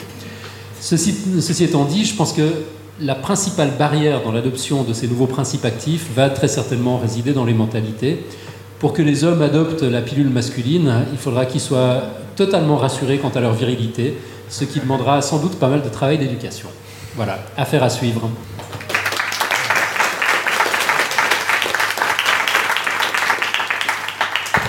Alors, euh, du côté des strippers, pendant cette joyeuse histoire de contraception orale masculine, il y a, Cam qui, explique que, par ses personnages que le Viagra, c'est comme le Stérimar, un, un pr- spray pour le nez, en disant euh, Tu viens, Mamour? Deux secondes, je prends mon Viagra. Et euh, Fip, très productif ce soir, qui, euh, qui dessine un personnage et qui dit Ah non, pas mes gamètes Et qui pose la question peut-être un contraceptif mâle disponible. Et là, euh, bah, j'ai pratiquement vu tous les dessinateurs. Je vais euh, proposer à Arnaud de, de venir, de venir me voir, vu que je ne peux pas me déplacer. Donc bonjour. Bonjour. Et donc euh, Arnaud Raphaëlian, si je dis pas de bêtises, qui est graphiste. Donc toi, tu n'as pas de blog, mais tu participes à une revue. Voilà une euh, revue qui s'appelle Espèces d'histoire naturelle, euh, qui est distribuée nationalement. Et voilà, dans laquelle je fais euh, la mise en page, euh, un petit strip qui s'appelle Raymond le Bousier et quelques illustrations par-ci par-là d'articles. D'accord. Et qui est disponible sur espèce.org. À quelle fréquence? Alors c'est un trimestriel. La, fré- la fréquence, c'est un trimestriel. Sinon, euh, disponible sur www.espèce.org pour le site. Et sinon, bah, en, kiosque. euh, ah oui, en kiosque. euh, je l'ai vu chez Monoprix, à Auchan. C'est vrai que ce n'est, contrairement aux blogueurs, là, on a une position physique possible. ok. Bah, très bien, merci. Et, et on va passer au dernier sujet, si je ne m'abuse, de l'émission. Exactement, euh, c'est Robin qui en 5 minutes euh, va nous parler d'un truc encore plus improbable que d'habitude, si j'ai bien compris, c'est comment le prix Nobel de maths vous permet de gagner à tous les coups à tourner manège, c'est ça? Alors, il y a- il y a- il y a- pardon. Ouais, Il faut enclencher le micro. Il n'y a, pas de prix Nobel de, de, de maths. hein. C'est vrai, De- à, à cause de l'histoire d'amour, a priori, c'est un mythe. Par contre, c'est à cause. Enfin, je- là encore, j'ai pas croisé personnellement euh, Monsieur Alfred Nobel, mais je, je le traiterais bien volontiers de pas mal de noms d'oiseaux, sachant qu'en gros, il a donné son prix à ce qui était utile, donc pas les maths. Euh, ça, c'est le genre de réflexion, je veux dire, le mec. euh, bon, enfin bref. Non, sans compter qu'évidemment, c'est faux, indépendamment du fait que. Robin, t'as 5 minutes. J'ai 5 minutes, pardon. Donc c'est pour le. En fait, du coup, les matheux se vengent en ayant le prix Nobel d'économie euh, assez souvent, parce que en théorie économique, il y a énormément de maths. Alors oui, effectivement, on va jouer à tourner manège, oui, si tu, le veux bien. Alors, euh, il y a plusieurs choses qui concernent ce genre de, situation euh, en maths.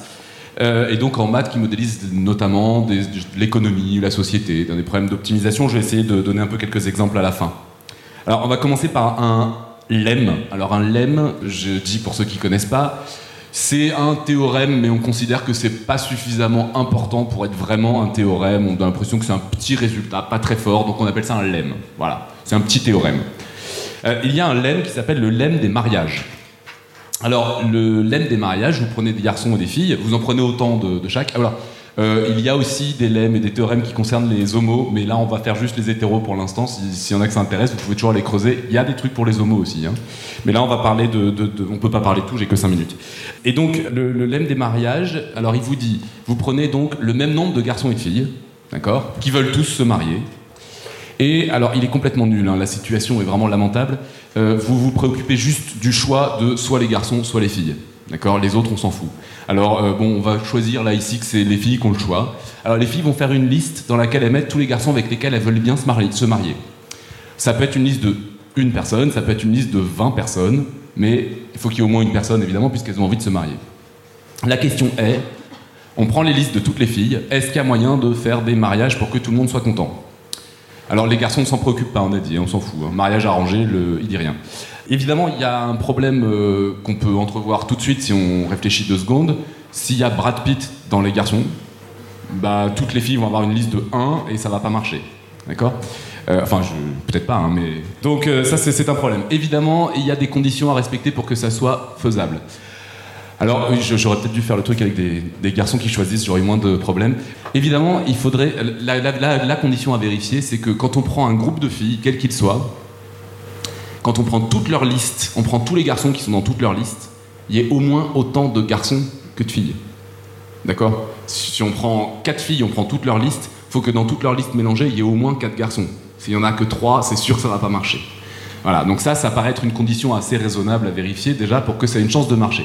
Et ben le lemme des mariages nous dit un truc très sympa, c'est qu'il nous dit si cette condition est vérifiée, et ben je suis sûr que je peux le faire. C'est bien, on est content quand même. hein. Donc euh, tourner manège sans trop, sans trop de problèmes. Il suffit juste que les filles mettent plus qu'un nom, quoi. Enfin, euh, qu'elles fassent un peu un effort. On est quand même beaucoup mieux que Brad, je pense. Donc euh, à partir du moment où la condition est vérifiée pour n'importe quel groupe de filles, ça va marcher. On trouvera une solution. J'ai le temps pour ou j'ai fait court là, non? Je ouais, m'arrête là. Deux minutes. Deux minutes. Alors en deux minutes, je vous parle juste du truc, du sujet. Je vais faire très vite, mais qui a permis aux, donc deux personnes d'avoir le prix Nobel d'économie là récemment. Et là, ça concerne ce qui s'appelle la théorie des mariages stables. C'est hyper glamour. Alors euh, là, là, tout le monde a le droit de faire des choix. hein. Même tout le monde doit faire des choix. C'est-à-dire que les femmes ont une liste d'hommes dans l'ordre des préférences et les hommes ont une liste des femmes dans l'ordre de préférence. La question est, est-il possible, oui ou non, de trouver une façon stable de les marier? C'est hyper glamour, hein. c'est hyper romantique, attention. On veut que ça soit stable. Ça veut dire quoi Stable, ça veut dire qu'on ne veut pas avoir deux personnes qui sont en couple avec quelqu'un qui se préfèrent l'un l'autre à leur conjoint. Parce que ça, ça va pas tenir, ça va faire un divorce. D'accord? C'est Santa Barbara. hein. La question c'est, est-ce qu'on fait Santa Barbara ou est-ce qu'on fait un truc pépère qui tient le choc?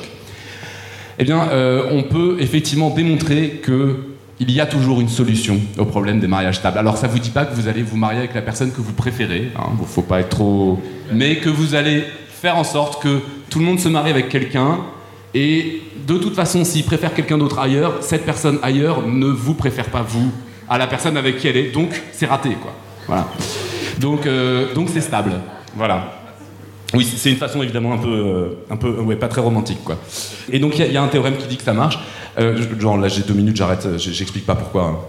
Euh, alors juste pour dire un petit peu pourquoi ça peut faire gagner le prix Nobel d'économie. Non, non, juste pour faire gagner le prix Nobel d'économie.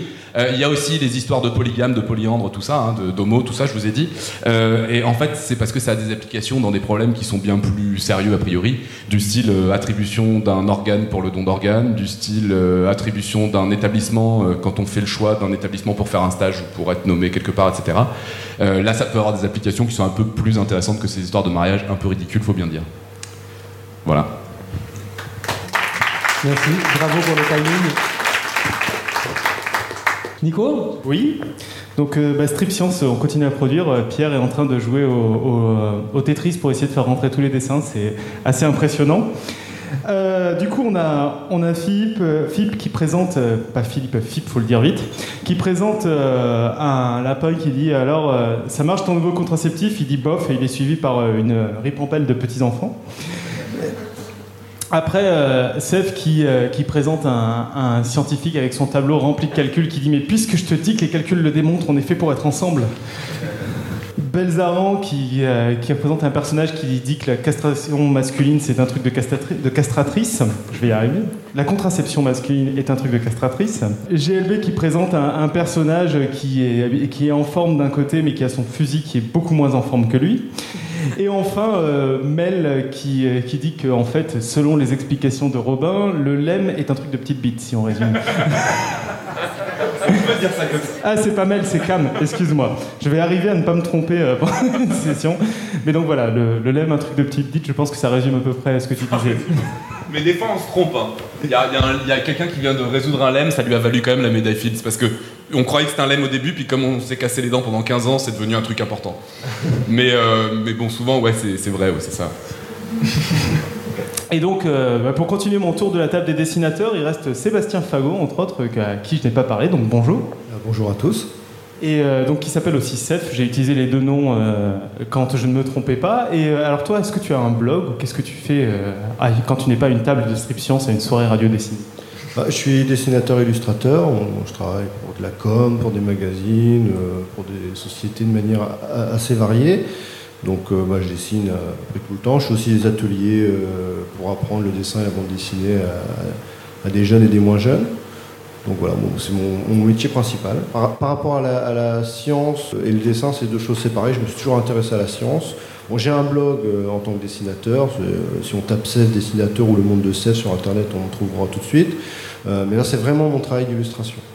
Donc, qui est pas lié. À côté de ça, je me suis toujours intéressé à la science. Les, deux s'accordent très bien. Et là, c'est l'occasion justement de, mettre les deux ensemble. Et donc, on peut voir tout ça sur le monde de Seth et puis bah, sur les notes de cette émission avec tous les dessins que tu auras produits. Dont le, cette fois-ci, c'était le scientifique qui faisait ses calculs, si je ne m'abuse, euh, pour démontrer que le couple était fait pour être ensemble. Bah, merci.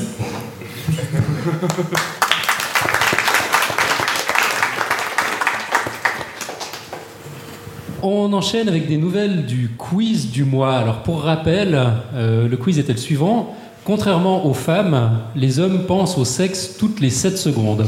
Alors, avis du public, info ou intox Est-ce que les hommes pensent au sexe toutes les 7 secondes? Parce qu'il n'y a plus beaucoup de temps pour penser. je, je- je sais pas. Alors, on, on a eu quelques, quelques réactions. Kramnik, tout d'abord. Il y a déjà une réaction de Kramnik, euh, je sais plus par quel biais, peut-être euh, sur le site, euh, je sais plus. Euh, bon, pour ce qui est du quiz, selon moi, tout dépend de ce que l'on entend par penser à. Pour faire un lien avec l'épisode du jeu, je ne crois pas que l'on pense à cela consciemment un septième du temps. Par contre, il est aisément pensable qu'inconsciemment la chose puisse se faire puisque les mécanismes mis en jeu produisent diverses substances en permanence. C'est une réponse de Normand, certes, mais parfois il faut savoir dire autre chose que oui ou non, nous dit-il. Sinon, on a eu une autre réponse de Jonathan, de Voyage, donc l'animateur du podcast Voyagecast, euh, qui nous disait pour le quiz, une fois toutes les 7 secondes me paraît excessif. Je me demande aussi comment on fait pour le mesurer et être sûr que le sujet n'est pas conscient du fait qu'on le teste sur ce sujet, l'autosuggestion étant importante. Alors je- j'en profite pour faire un petit plug au podcast Voyagecast que je vous invite à suivre. Son auteur Jonathan a fait le déplacement de Berne en Suisse. Donc c'est encore plus loin que, Lausanne et on y parle majoritairement en suisse allemand, donc il est particulièrement co- courageux. Il, il est avec nous euh, ce soir, un double bravo. Je vous invite à écouter son podcast qui parle de voyage. Euh, Vous pouvez le retrouver à l'adresse voyagecast.ch et sur iTunes bien sûr. La plupart des épisodes portent sur une destination spécifique avec des témoignages de contributeurs euh, qui y sont allés ou qui y vivent.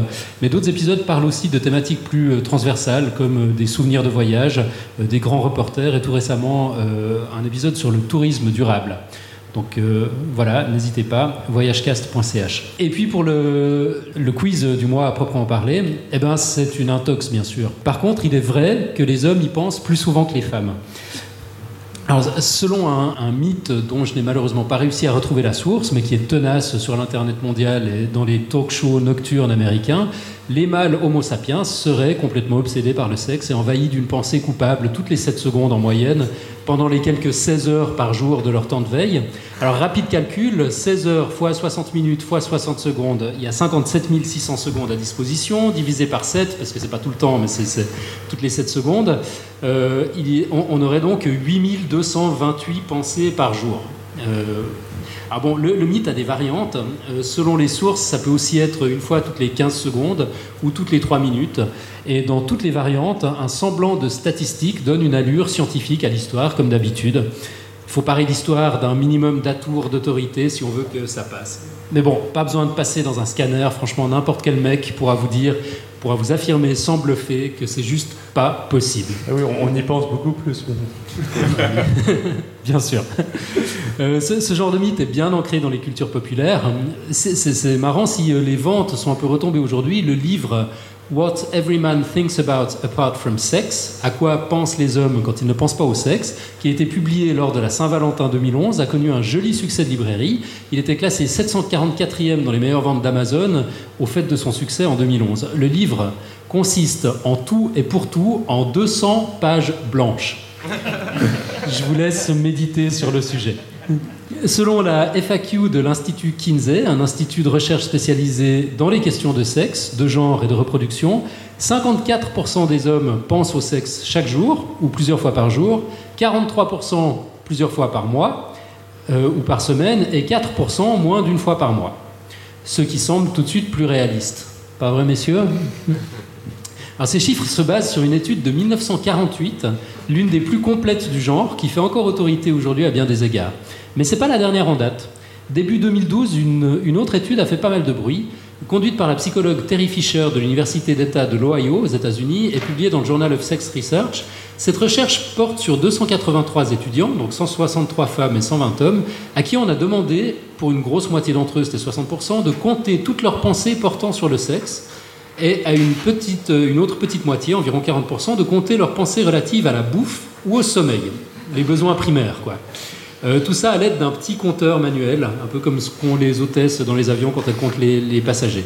Alors les résultats de cette étude indiquent que les hommes disent effectivement penser au sexe davantage que les femmes, mais euh, les scores respectifs ne rivalisent en rien avec euh, le chiffre de plus de 8000 pensées par jour euh, annoncé il y a un instant.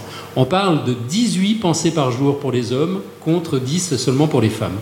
Enfin, ça varie d'un individu à l'autre. Il y avait quand même un petit record dans l'étude avec 388 pensées en une journée. Il n'avait pas compris comment. ouais, ou alors il était particulièrement excité. ouais. On ne sait pas. Euh, ce qui est intéressant, c'est qu'on on trouve le même genre de ratio pour les autres besoins primaires, justement manger et dormir. Donc les hommes disent y penser plus souvent que les femmes. Alors, les chercheurs ont deux hypothèses pour expliquer le phénomène. Soit les hommes sont plus conscients de leur état physique à tout instant, ou alors ils sont bien plus à l'aise pour cliquer sur le bouton du compteur pour consigner leurs pensées relatives aux besoins du corps. Euh, en résumé, donc, les hommes pensent plus au sexe que les femmes, mais ils pensent aussi davantage à manger et à dormir. Et ils y pensent 457 fois moins souvent que la légende ne le prétend. Un peu plus d'une fois par heure au lieu d'une fois toutes les 7 secondes. Ceci dit, il y a quand même un truc que, l'étude ne nous dit pas, c'est euh, si ces 18 pensées par jour euh, durent une seconde ou si elles durent une demi-heure. Évidemment, ça, ça changerait pas mal la donne. Donc voilà, encore, encore un quiz démonté. Je ne vais pas lancer le nouveau quiz ici parce que l'épisode sera publié après le après l'épisode qu'on va enregistrer la semaine prochaine, donc ce serait un petit peu, un petit peu compliqué. Mais je vous propose qu'on enchaîne avec euh, la quote. Euh, je la lance en anglais, puis je sais pas, quelqu'un l'a traduit. Euh, Nico, t'as ton micro dans les parages, t'essaieras de. Ah, t'as pas ton micro. Bon. Qui c'est qui a un micro? David. Alors, David, tu vas nous la traduire. Ok. For small creatures such as we, the vastness is bearable only through love. Et c'est de Carl Sagan. Pour les petites créatures que nous sommes, l'immensité, euh, n'est euh, supportable que par l'amour. Voilà, donc je trouvais que ça, ça collait bien avec, euh, Ouais, avec le sujet de, de ce soir. Et puis avant de, conclure, parce qu'on arrive euh, quand même gentiment au bout, on repasse la parole une dernière fois à Nico Tup qui va nous raconter ce qui se passe du côté des strippers. Ouais, alors euh, je pourrais pas raconter toute la fin parce que je vois qu'il y a encore des, gens en train de crayonner euh, sur la table, mais trois nouveaux dessins. euh, un premier dessin par Philippe qui dit Il est un peu nul à notre mariage, oui, mais il est stable. Sinon, Arnaud Raphaëlian qui dessine un filtre d'amour au Moyen-Âge, je vous en dis pas plus, il faudra aller voir le dessin, c'est. c'est particulier. Et euh, enfin, euh, Seth qui euh, présente euh, une erreur de dosage sur un traitement pour retrouver des sensations grâce à la testostérone avec une femme qui commence à avoir des épaules impressionnantes. Et histoire de finir le tour de table que j'avais commencé, je vais proposer à Cam de venir me voir, qui a un blog qui s'appelle le Cam's Blog, pour, dans les noms de blogs simples, à qui j'ai une importance particulière vu qu'elle elle parle de maths. Euh, bonsoir. Alors euh, oui, en fait, je parle de, maths, euh, de sciences aussi en général sur mon blog. En fait, je, raconte au cours de, mes études, donc le classe prépa, école d'ingé et maintenant le début de la thèse, comment la science déforme la vie au quotidien et principalement c'est mon sujet de thèse. Et, au niveau de la forme, je vous invite à aller le voir vu qu'il y a des gifs animés, donc c'est-à-dire des images qui bougent toutes seules. Donc voilà. Un autre mot à dire sur ton blog? Non. donc le, le et on aura fini le tour de table des dessinateurs. Donc juste comme c'est la dernière fois que j'ai la parole, j'en profite bah, pour tous les remercier. Si je, en espérant ne pas oublier, il y avait Lucille, il y avait Mel, il y avait Fip, il y avait Arnaud Raphaëlian, il y avait Guillaume Lebrun, il y avait Seth et il y avait Belzaram et Cam, donc euh, à qui on vient de parler et qui nous ont fait une production assez exceptionnelle.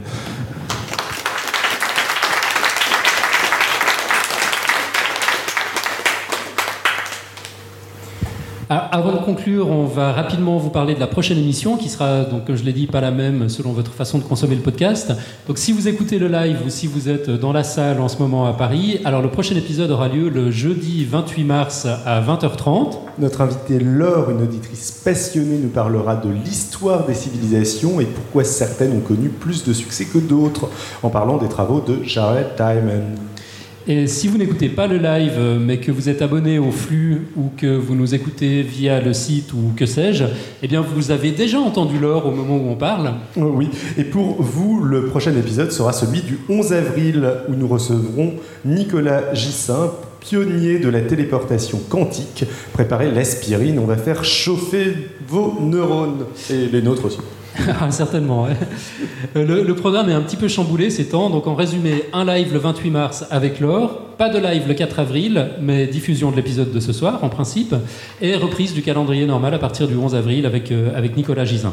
Un immense merci à l'Espace des Sciences Pierre-Gilles de Gênes pour nous avoir reçus ce soir. Un merci tout aussi grand à Monsieur Smith euh, qui nous a fourni le matériel et assuré la captation vidéo que vous pourrez bientôt retrouver sur YouTube si tout marche bien. Merci à Pierre Kerner et à tous les dessinateurs de Strip Science qui ont produit des merveilles ce soir. Merci à vous, cher public, euh, d'avoir fait le déplacement. Euh, mention spéciale à Jonathan, donc, comme je l'ai dit, venu exprès de, Berne en Suisse, et à Lucille, venue, venue de Gênes en Italie. Et puis, ben, merci à ma bande de fous préférée. Euh, J'ai nommé le gros des troupes euh, de l'équipe de Podcast Science, c'est-à-dire euh, Nico, David, Robin, avec une petite pensée émue pour Mathieu et Marco qui n'ont pas pu faire le déplacement.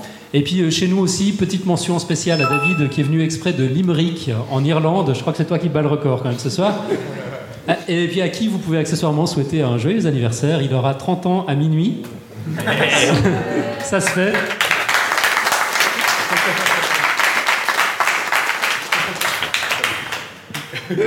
Là, ça se fait, je vous garantis. Et puis on va, on va aller fêter ça tout à l'heure d'ailleurs. Merci, euh, vraiment merci à tous et bonne, bonne soirée, bonne nuit, bonne continuation. À bientôt.